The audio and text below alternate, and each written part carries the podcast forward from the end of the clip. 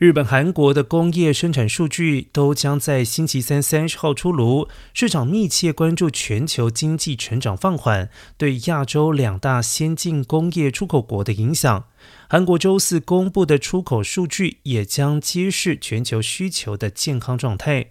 另外一方面，由于疫情重燃，迫使中国地方当局再度收紧防疫限制，为当地经济活动带来损害。